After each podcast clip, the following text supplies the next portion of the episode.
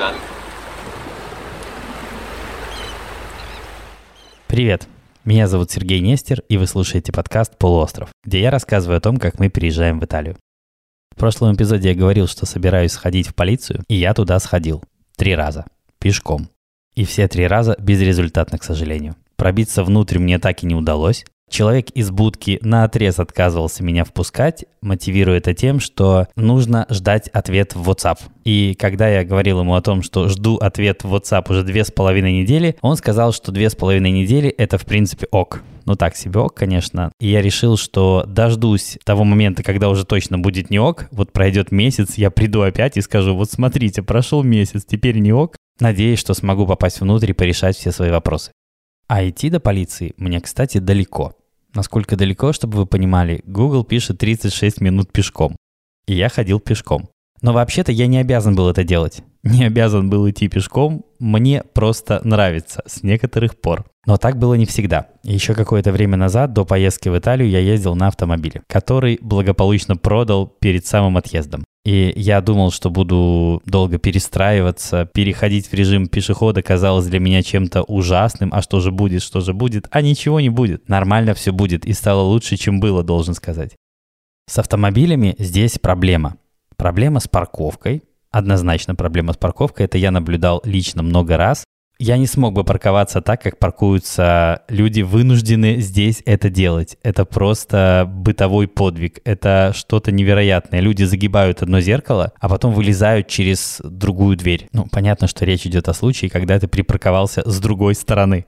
Но выглядит это все достаточно сложно. Я ни разу не арендовал машину в Перудже, для передвижения. И не могу сказать, насколько делать это в этом городе сложно. Но судя по описанию тех людей, которые это делали, это очень сложно.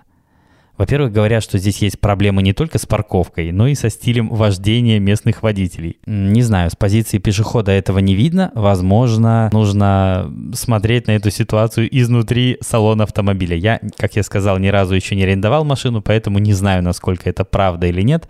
Но говорят, что это действительно проблема. Не знаю, попробую расскажу. Но пока я не испытываю особого желания арендовать автомобиль, потому что город очень компактный. Настолько, что по сути везде можно добраться пешком. Ну, везде не везде, если не говорить о удаленных от центра районах вроде таких больших спальников, в принципе добраться можно везде. И это очень удобно. Как удобно? Не всем будет удобно. Мне удобно, но так совпало. Когда я сюда ехал, я понимал, что город расположен на вершине горы, фактически. И мало того, внутри самого города очень много перепадов высот. Ты поднимаешься, опускаешься, поднимаешься, опускаешься, ну и так далее, пока не надоест. Я вижу перед собой стену метров 30. Прямо в упор, прямо перед собой. Но понятно, что по стене вверх я карабкаться не буду, я просто поднимусь по лестнице, как я люблю. А лестница рядом. Вот, почти добрался домой, но я живу на Виа де Приори. А Виа де Приори это одна из самых центральных улиц старого города. Но старый город находится на... А старый город расположен на верхушке вот этого огромного холма. И из-за этого, куда бы ты ни шел, возвращаться придется наверх. Это странно, но мне очень нравится. Мне правда очень-очень нравится. Мне нравится то, что есть перепад высот, потому что я наконец начал нормально, блин, двигаться. Я сидел, возил свой зад в автомобиле и вылезал только в случае крайней необходимости. А сейчас нет, сейчас я хожу пешком, и мне нравится. Очень-очень нравится. Мало того, если вас интересуют, опять же, анатомические подробности, я расскажу. Если нет, можно быстренько проскролить вперед. У меня плоскостопие. Ну не то чтобы у меня ноги как ласты, но в целом похоже. В какой-то момент это стало проблемой. Раньше я этого не чувствовал, вроде как понимал, что ну, проблема есть, но я ее никак не ощущал. А последних пару лет приходил домой и понимал, что вечером мне начинают болеть ступни, стопы, не знаю, ноги, в общем, внизу. То же самое происходило утром. Не знаю почему. Вот утром и вечером прям начинали очень сильно болеть. Я уже стал ходить к ортопедам, к одному, ко второму. И, в общем, успокоить меня им было особо нечем, потому что сказали, ну, дружок, ну что тебе вот сейчас уже я сделаю с этим? Надо было сильно раньше этим заниматься.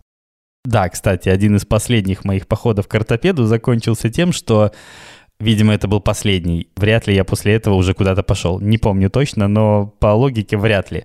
В общем, ортопед сказал мне, что в случае, если ситуация будет ухудшаться, тогда мне просто что-то там сломают, вкрутят какие-то железные болты и будет ок. Ну, так себе ок. И я понял, что да, продолжать эти походы смысла точно нет. Никто ничего приятного мне больше не скажет. Ну вот, я отвлекся. Суть в чем? Я для чего это все рассказывал? Для того, чтобы сказать, что полтора месяца походов по вот этим холмам реально решили мою проблему. По крайней мере, с точки зрения моих личных ощущений. Конечно, очень вероятно, что физиологически ничего не изменилось. Но чувствую я себя значительно лучше. Вернее, настолько значительно лучше, что прям хорошо. И я подозреваю в этом вот как раз эти пешие прогулки вверх-вниз, иначе непонятно, с чего бы это чудо должно было случиться. Но оно случилось, это абсолютный факт. Отрицать его для себя я не стану, потому что это так и есть. Ничего мне не болит, все окей. Мне нравится, серьезно, я уже сказал это, наверное, сто раз за этот эпизод. Мне нравится, мне нравится, потому что мне нравится. Это было одно из основных опасений. Я думал, что будет капец. А вышло вообще не капец, вышло классно. Вот это здорово. Здорово, когда так случается. Я, наверное, это уже говорил, и может быть не один раз, но эти виды, которые прямо сейчас передо мной, они стоят любых лестниц под любым углом. Правда. Это не просто слова, это действительно совершенно какая-то умопомрачительная штука. Я даже не знаю, как это назвать. Это... Я отвлекусь, потому что я обнаружил фонтанчик с питьевой водой. И это, ух, это классно а я очень хочу пить. Поэтому я должен это сделать. Маленькая рекламная пауза. Попью и вернусь. Каждый раз ты смотришь, и ты не веришь в то, что это реально. Я не могу ни с чем это сравнить, потому что это не похоже ни на что. Это настолько фантастические виды, что описывать их неблагодарное занятие. Вот примерно такая пафосная речь получилась, но я правда это чувствую, правда так считаю, поэтому как есть, так и сказал. Конечно, есть альтернативы. Не обязательно передвигаться пешком так много и долго, как это теперь делаю я. Можно поехать на автобусе, на котором я ездил только один раз, потому что дойти туда пешком совершенно нереально, это было очень далеко. Не знаю, как случается обычно, но автобус пришел минута в минуту очень вовремя, никаких опозданий не было, никаких проблем вообще не было. Было здорово. Правда, когда автобус ехал, не знаю, все ли автобусы здесь так ездят или почему именно так, но трясло, будь здоров. Стоять и ехать было бы очень проблематично. Я сидел, потому что было много свободных мест. Но если бы стоял, я думаю, что это было бы то еще шоу. Тебя бы швыряло по всему салону. Не знаю. То ли это водитель был, была точнее, женщина была, такая лихая, то ли дороги такие, не знаю, не могу никак это объяснять, просто заметил, что швыряла нормально так швыряла.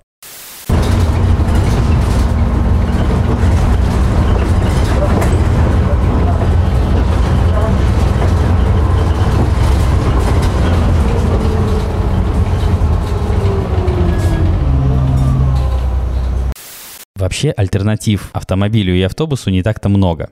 На велосипеде передвигаться здесь просто невозможно. Я велосипед не видел больше месяца, вообще ни одного. Потому что непонятно, как на нем ехать. Тут огромное количество ступеней, подъемов, спусков. И велосипед самое бесполезное, что можно себе здесь представить. А хотя нет, не самое бесполезное. Я видел еще человека на электросамокате, и выглядело это крайне нелепо. Потому что было полное ощущение, что это он тащит электросамокат, а не наоборот. Да, ни электросамокат, ни велосипед толком использовать здесь не получится. Но есть одна штука сильно лучше. Поскольку мы живем в горной местности, подниматься по лестницам приходится часто. И нас спасает эта классная штука, которая называется Скали Мобили, по одной из которых я сейчас и еду. Или на одной из которых я сейчас еду, как правильно сказать. В общем, это обыкновенный эскалатор, просто на улице. Как в метро, но на улице. И это офигенно удобно. Особенно, когда ты э, раз шесть за утро заблудился, пошел совершенно не по той дороге и пытаешься вернуться домой. И в конце ты видишь чудесный эскалатор. И это прямо здорово. Это правда очень удобно, потому что если бы сейчас пришлось подняться пешком вот по всем трем, что ли, эскалаторам, вернее, два эскалатора я проехал, на втором еду, и будет еще третий. Так вот, если это все пройти пешком, то это сложно. Это прям, правда, сложно, потому что подъем, мне кажется, градусов 45. Наверное, примерно 45 и есть.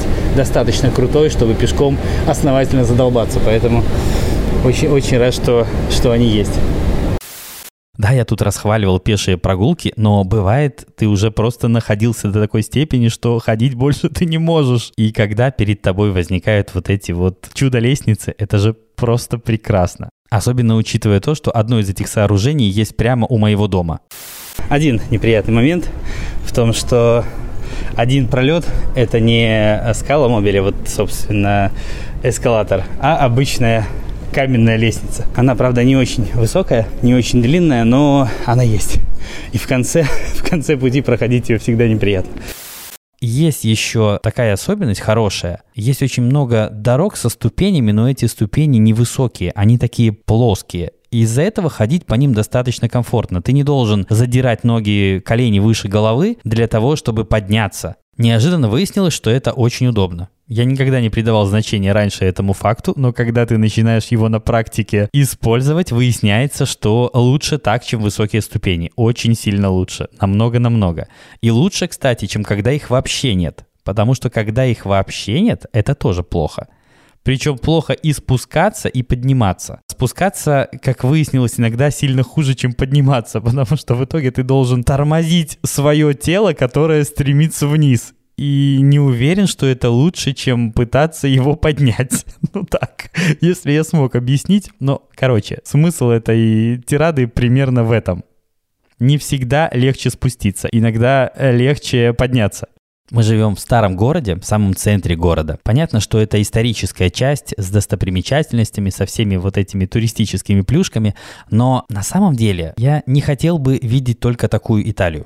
Я поясню. Дело в том, что здесь есть огромное количество, кроме исторического центра, всевозможных районов. И не все из них плохи. Ну, понятно, что да, есть какие-то злачные места где-то, как правило, да, действительно далеко от центра, но есть э, нормальные многоэтажки. Они симпатичные по большей части. Ну, среди них есть много симпатичных. Да, это обычные спальные районы, если искать аналогию с тем, что мы обычно знаем. Но это как-то честно. Это настоящая Италия. Это не те открытки, которые мы привыкли видеть, не те открытки, которые нам постоянно показывают. Потому что историческая часть города занимает на глаз, но может, не знаю, восьмую часть, например. А дальше тоже есть жизнь. Дальше тоже есть дома, есть люди, есть дороги, все есть. Но этого никто не видит и особо не смотрит на самом-то деле. А мне нравится. Вот серьезно, я понимаю, что, конечно, мне тоже приятно зайти в кафе с э, многовековыми сводами. Разумеется, да. Мне приятно посетить музей, в котором стенам столько же лет, сколько и творениям, которые на них висят. Конечно, да. Но есть не только это. Я думаю, что вот часто случается то, что мы подменяем настоящие вещи ненастоящими. То есть в итоге люди пытаются имитировать интерьер, которому 300 лет, а на самом деле этому кафе 60 лет. Ну, я думаю, что 60 лет, в принципе, не так и плохо. Да, это не 300, да, это не 500, но в этом тоже есть какая-то радость. Если это кафе, которое открыто, не знаю, в 50-м году, например, то Италия 50-х прекрасна. Италия 50-х ничем не хуже, чем Италия эпохи Возрождения. Вот совершенно нет. Она просто другая, и поэтому не надо пытаться впихнуть туда то, чего там никогда не было. Я хожу в кафе, которому, ну не знаю сколько лет, мне кажется лет 70 примерно. И они не пытаются казаться старше, чем они есть. И мне это нравится. Там обыкновенные железные стулья. Ну, такие э, железные, потому что они стоят на улице, и поэтому в них нет никаких ни деревянных, ни тканевых элементов, потому что они намокнут, когда будет дождь. Поэтому они такие прагматичные, нормальные стулья. Но там никто не пытается заменить их на стулья с, э, не знаю, со львами со всех сторон. Вообще нет. Там обычные стальные столы со стальными, кстати, тоже такими металлическими подносами. И классно, мне нравится. Они так бликуют на солнце, когда ты приходишь утром. Офигенно, здорово. Мне нравится. В общем, я к чему это все говорю? Мне хотелось бы, чтобы мы видели Италию целиком, не только вот эту историческую открыточную часть. Я вообще против. Мне не нравится эта идея. Я считаю, что многоэтажки есть, спальные районы есть, пары в спальных районах тоже есть. Они не всегда выглядят так, как как мы привыкли видеть, но они есть. Я, правда, об этом не то чтобы раньше сильно и думал. Буквально вот в этот раз, когда я гулял по городу, я пошел какой-то совершенно другой дорогой, которой я раньше не ходил, буквально через такой спальник. И я понял, что, блин, он хорош. Он все равно хорош. Я не знаю, в курсе ли вы, но у этого подкаста есть телеграм-канал, он так и называется «Полуостров». Просто введите в поиске «Полуостров» и найдете. Вот я туда специально выложу фотографии спальных районов Перуджи, и вы увидите, что она ничем не хуже. Она просто другая, но она не хуже. Я это сделаю, обещаю. Поскольку потеплело, мы пытаемся время от времени работать на улице. Ну, вернее как. Потеплело на улице, но не потеплело пока в доме. Поэтому иногда работать на улице хорошая идея, потому что там теплее. Есть только одна проблема, что в городе почему-то очень мало деревянных лавочек они в большинстве своем такие, ну, мраморные и из другого камня. Не знаю, как он называется, скорее всего, что-то вроде травертина или как-то так. Как бы он ни назывался, сидеть задом на нем критически неудобно. Вернее, это просто холодно и, наверное, опасно для здоровья. Но сидеть на тех немногочисленных деревянных лавочках, которые есть, тоже оказалось не очень удобно. Они обычные, как и наши, из таких брусов деревянных, но Зад говорит мне о том, что, дружок, не надо делать это долго, потому что ходить тебе будет тяжело. Ну, я не могу провести очень много времени на этих лавочках, поэтому выходы в город, чтобы поработать вот так пасторально с ноутбуком с красивейшим видом, они, как правило, такие достаточно короткие. Надолго не хватает. Мы даже собирались прикупить коврики для йоги, для того, чтобы этот самый эффект немножко уменьшить. Ну, просто чтобы было удобнее сидеть, тогда, вероятно, проработать на улице можно будет значительно дольше. Пока, ну так, пару часиков можно, но потом уже все, уже хочется сесть на что-то более удобное. Так что с лавочками дела обстоят не очень, но я думаю, что когда станет окончательно тепло, тогда можно будет сидеть уже и на вот этих мраморных и всех остальных, и, наверное, будет удобнее. Потому что они, по крайней мере, ровные и ничего не режет и будет норм. Ну, надеюсь, во всяком случае, если я правильно понимаю ситуацию. Надеюсь, что да. Я попытался немного рассказать о городе, в котором мы живем. Я уже говорил раньше, что этот город мы выбирали, ну не то чтобы случайно, но почти. Дело в том, что из-за вот этих пандемийных всех ограничений мы просто не могли поехать на место и посмотреть на город своими глазами. В итоге выбор был очень странным. Мы просто ткнули пальцем в карту, решили, что надо ехать примерно в центр – и вот, ну, понятно, что пытались как-то получить какую-то инфу, но все было достаточно поверхностно, и понятно, что сюрпризов в любом случае было много. Ну и было бы много, и было много, в общем-то, крайне логично и не удивило нисколько. Но мы решили, что в следующий раз мы съездим осмотреть окрестности. Ну, по крайней мере, пока у меня еще дети не приехали. В школу их еще определять не надо.